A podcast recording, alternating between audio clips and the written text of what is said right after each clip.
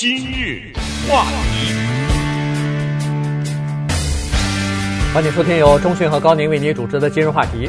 呃，在前不久呢，一个这个《自然神经科学》期刊上啊，刊登了一篇研究文章啊，这个是呃脑神经学的一个研究啊，给我们一个忠告，就是说一个人啊，呃最好不要撒谎，因为呃从小谎变成大谎，最后呢。哎，你逐渐的会习以为常，一发不可收拾，就变成酿成大错。所以呢，今天我们来跟大家来聊一下这方面的事情。嗯，呃，这句话说的不知道算不算夸张哈？就是人类呢是在撒谎中发展和进步，这个呃应该是可以适用在很多的场合之下，因为很多的时候没有撒谎就没有可能让人类啊有所发展。比如战争，那是充满了谎言嘛，对不对？兵不厌诈嘛，对不对？对，这里面是有谎言的。难道我们看一下历史，不会发现从春秋战国到欧洲啊，什么这些整个的过程当中，国与国之间的外交关系当中，纵观这个外交关系史当中，那是充满了谎言的。但是有的时候呢，这个就是叫我们叫所谓的必要的谎言哈。没有这些谎言，还不要说国家与国家的关系。我相信从明天开始，大家都讲真话的话，我们朋友全没了。对不对？没错。啊、呃，就所以，呃，有的时候谎言呢，它是必要的。可是科学家呢，他们在研究这么一个东西，就是说，如果一个人呢，他撒谎成性，就是大事儿小事儿都撒谎，尤其是小事儿，到了后来呢，就是他这个小谎撒的呢，小谎会变成中谎，中谎呢会变成大谎，到后来呢，他可能自己都信了，就是这个谎言，就是到最后呢。就到了一个叫做一发不可收拾的程度。对，这个事情呢，其实以前也曾经多次讲过，只不过现在呢，呃，在这个神经科学的研究方面呢，哎，得出这样一个结论来哈。这个呢是这样子，就是说，呃，科学家呢，呃，前一段时间进行了一番研究啊，他是呃这样子，就是对呃参加研究的这个这些人呢进行大脑的扫描。那么在进行大脑扫描之前呢，就让这个参与的人啊，呃，实验者呢，他们鼓励他们撒谎。这撒谎呢也不是大不了的事儿啊，就是呃，他和让他没有见过面的另外的一个合作的伙伴，然后呢，他就要告诉这个合作伙伴，呃，比如说一个罐里头有多少钱啊，有多几分钱或者多少钱，然后呢，逐渐的让他猜，然后告诉也。这个测试的这个人说：“你如果猜的越多，或者说错的，你说的越夸张的话，我给你点奖励。”于是呢，突然就发现说，这个从 从夸张几分钱到几毛钱，可能到几块钱，然后他得到的奖励越来越多的时候呢，一开始在大脑扫描的情况之下呢，人们发现说这个有波动啊，就是说他在撒谎的时候，他明知道自己撒谎的时候呢，他是有波动的。但是当这个谎言大到一定的程度的时候啊。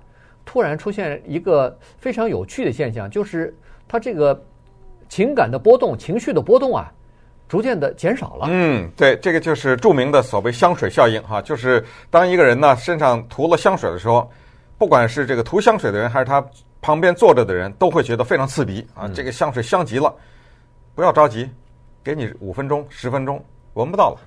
对，呃，这个久在花房不觉香，当然还有下一句了哈。这个就是说，在这个地方待久了，你就不觉得了，你的接受了，你麻木了。居然这个香水原理可以用在撒谎这个上面。嗯，这个测试呢设计的非常的巧妙。一个玻璃罐子里装了一大堆一分钱的硬币，那我们知道这一大堆一分钱，这这哪儿猜去啊？对不对？可能是十块、八块、二十块。哎，这个呢，它这个测试是这样，它让一个参加者呢。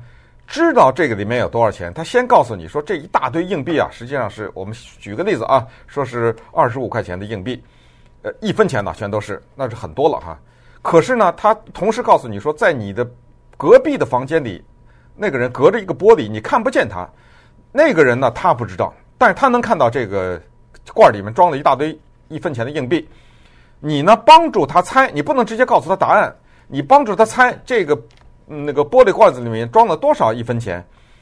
但是我给你一个条件，他猜，因为你已经知道答案了嘛。如果他猜的多的话，比如说这里面是二十五块钱，如果他猜到三十的话，我给你多少钱奖励？如果他误以为这一罐子一一分钱的硬币是四十的话，我给你奖励更高。嗯，就是他猜的错的那个越高，越程度越大，我奖励你越大。嗯，呃，他这个做实验，他不知道里面他看不见的那个人呢，是人家做实验的一个合伙人，呃、他们都知道啊、呃，大家都安排好，他他他看不见那个人，他怎么这个人多坏哈？他知道这罐里装了二十五块钱，他他的呃那个工作是帮助里面那个人，他说哎，你看这么满，应该。至少三十吧，对，他只是坏了啊！他这时候开始撒谎了，因为他知道他撒的这个谎言越大，他奖得到的奖励越大。呃，也可能不止三十，我我估计可能得五十，你知道吗？这很坏哈！这就突然之间，就科学家就发现这个人性啊。在这个时候就彰显无疑哈，他的这个大大就是不大不小的这种邪恶，他会勾引那个对方呢去猜错，而那个人呢，他看到这个硬币，他配合科学家，他假装说应该不到五十吧，我看这个好像没有那么多，哎，你再看看啊，你再看看，对，他是有意的要欺骗他，嗯、对对，然后呃，因为为了得到自己的奖励，没错，所以他哎他在有意的欺骗那个人，所以在这种情况之下呢。呃，科学家呃在大脑的扫描当中呢，就发现说，呃，这个呃撒谎的程度越高的时候，就是小谎的时候呢，嗯、他那个脑电波是有波动的，对，就有点紧张嘛，哎，有点紧张。嗯、但是这个程度高的时候呢，他那个波动啊逐渐的减少了，而且和那个真实的数字差距越大，就说明他下一个猜那个呃猜的数字越大，就是撒谎撒的程度越多的时候呢。他的脑电波的反应就越来越小，嗯，对，啊，就麻木了嘛，哎，差距就越来越小。那科学家于是就得出一个结论说，在这种情况之下，就是说大脑已经适应了，他觉得这个好像已经不是特别敏感了，在这个区域啊，情绪区域已经不是特别敏感敏感了。那这个就正好就证明了以前我们所说的就是，当你一个人撒谎成性的时候呢，他已经觉得这不是一件什么了不起的事儿了。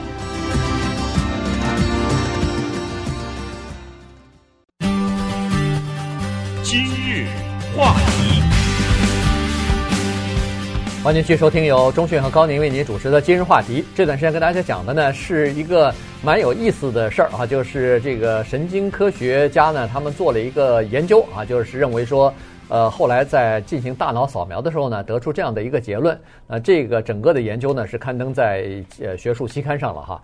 呃，这个结论呢是说，一个人如果要是撒谎的话。他会从小谎变成大谎，逐渐的就适应了以后呢，那就就一发不可收拾哈，就变成酿成大错啊。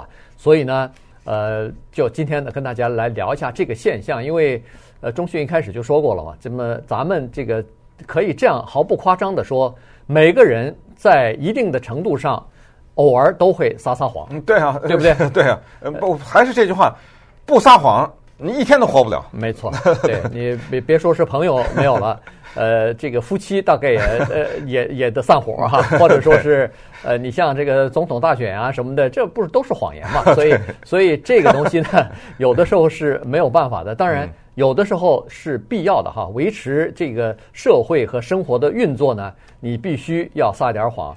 呃，早晨打招呼的时候你好你好，完了以后，哎，你今天这个衣服挺漂亮的啊，呃。这我跟你讲，十有八九是谎话。我我那是你啊，大家以后知道了。凡是高宁说你衣服好看的话，那是谎话，所以我从来不说。对，呃，孩子啊，从小撒谎，为什么？保护自己啊。嗯。他为什么保护自己？因为他知道讲实话的代价太大了，对不对？这两个是密切相关的，一个是撒谎能够保护自己，然后它的因果关系就是因为。不撒谎的话，代价太大，而且撒谎呢，有时候有特别实际的用处。这里面有一个著名的笑话，就是一个老一个女的，她老公走了丢了，她老公这个呃，就等于是呃就就走失了嘛，找不到了。那她必须得报警啊，因为这个这个人失踪了，只好报警。警察来了，说：“哎，那你老公长什么样？”那这是笑话啊，注意，所以不能当真啊。啊，我老公是一米八，然后金黄的头发，一头卷发啊，什么这个相貌英俊啊，什么之类，说一大堆描述。哎，这个女的的旁邻居在旁边站着哈，她觉得奇怪。等这警察走了以后，她说：“哎，你老公只有一米五，而且一根头发都没有。对，你看警察为什么这样的描述呢？他老婆这个走失了老公的这个太太说：是我的老公走失了，我要向警察描述，这并不等于我想让警察把他找回来。他这给了错误的描述，你总永远找不回来了嘛，对不对？这就是说撒谎，它有确定的好处，撒谎也有代价。”另外一个笑话也是蛮经典的，是说一个载满了政客的一个大的巴士呢，在一个郊区啊，呃，撞车了，或者是说这个出了事故以后呢，这个上政客呢都从那个车上啊，有的死有的伤哈，然后一个农民把他们都埋了，埋了以后那个警察来了，说，哎，呃，这个政客你怎么把他们都埋了？难道都死了吗？没有一个活着的吗？他说，哎，有的是说他们是活着的，但是政客的话谁能信呢？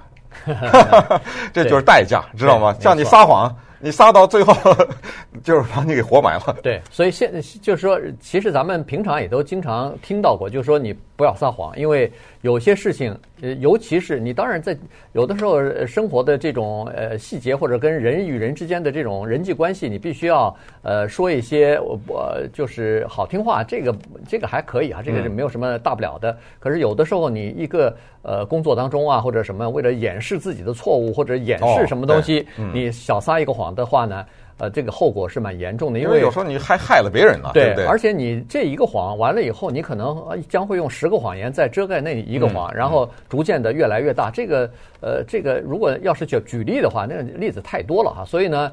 呃，这个就是人们经常说的叫做滑坡效应哈，就是呃，当你撒了一个谎的时候呢，你脚已经站站在那个滑坡了上头了，你总觉得没事儿，我还能站得住。下面尽管是再走几步就是悬崖，但是我这不是还有几步呢吗？哎，但是你再再走一步的时候，离那个悬崖越来越近啊，最后就就一发不可收拾。当然这里头呃也有这个叫做滑坡呃谬误的这个说法，也就是说。有有人，最简单的就是有一个人在节食的时候，他突然有一天说：“哎呀，没关系，我今天实在太饿，实在忍受不住诱惑，我今天先吃一块饼干吧。”那人们这个滑坡效应就说：“你如果今天吃这一块饼干的话，你明天可能会吃十块。嗯，然后到后天的时候，你那个整个的呃这个节食计划或者所有的计划都会崩溃哈。但是他也可能不不吃呢哈，所以是这样子，也就是说。”呃，最著名的哈，我觉得还有一个，就是在去年吧，那个最高法院做裁决的时候，是同性恋婚姻啊，这个这一个事情，那那个最高法院的这个少数呃，就是通过了嘛，这个赞成同性恋婚姻了。可是呃，代表少数的人，呃，大法官他就提出来说，如果同性婚姻今天通过的话。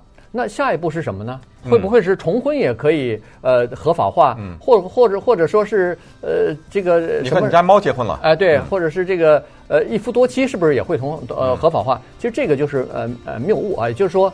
他滑坡，他这个完了以后，他下一个可能就是那个，嗯，那也可能不是。对，呃，他那个更极端了，说你可以跟你家那棵树结婚嘛，对不对？哎，跟你们家猫结婚呢，跟家人兽结婚呢，都可以了嘛。如果这个可以，那个都可以了嘛，对不对？啊，这个实际上也不一定成立。但是，呃，研究的这个目的呢，实际上就是告诉我们是吧，我们不应该容忍谎言。对，但是这个里面有个特别微妙的界限，同时我们要学会包容真实，因为我们讲过，就是说。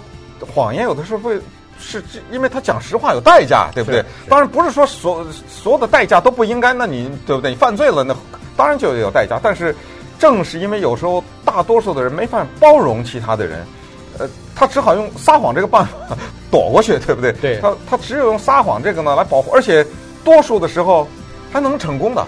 没错，嗯，这个其实我觉得最值得注意的就是做父母的，因为小孩子他撒谎的原因很可能是。怕回到家里头受到斥责，甚至他怕是因为他曾经被打过、被受过，或者说他感觉可能父母亲会是这样，所以经常哎呀考了不好的成绩，我我改一改，或者说是说没考试，或者说把这个卷子丢了，或者怎么样，他一次撒谎，两次撒谎，你父母亲不见得抓得住，于是他就把它变成一个习惯了，这就不好。可是问题，当你说你考什么我都不会惩罚你的时候，那这时候他。就可以，呃，这个毫无顾忌的可以跟你说真实的东西了。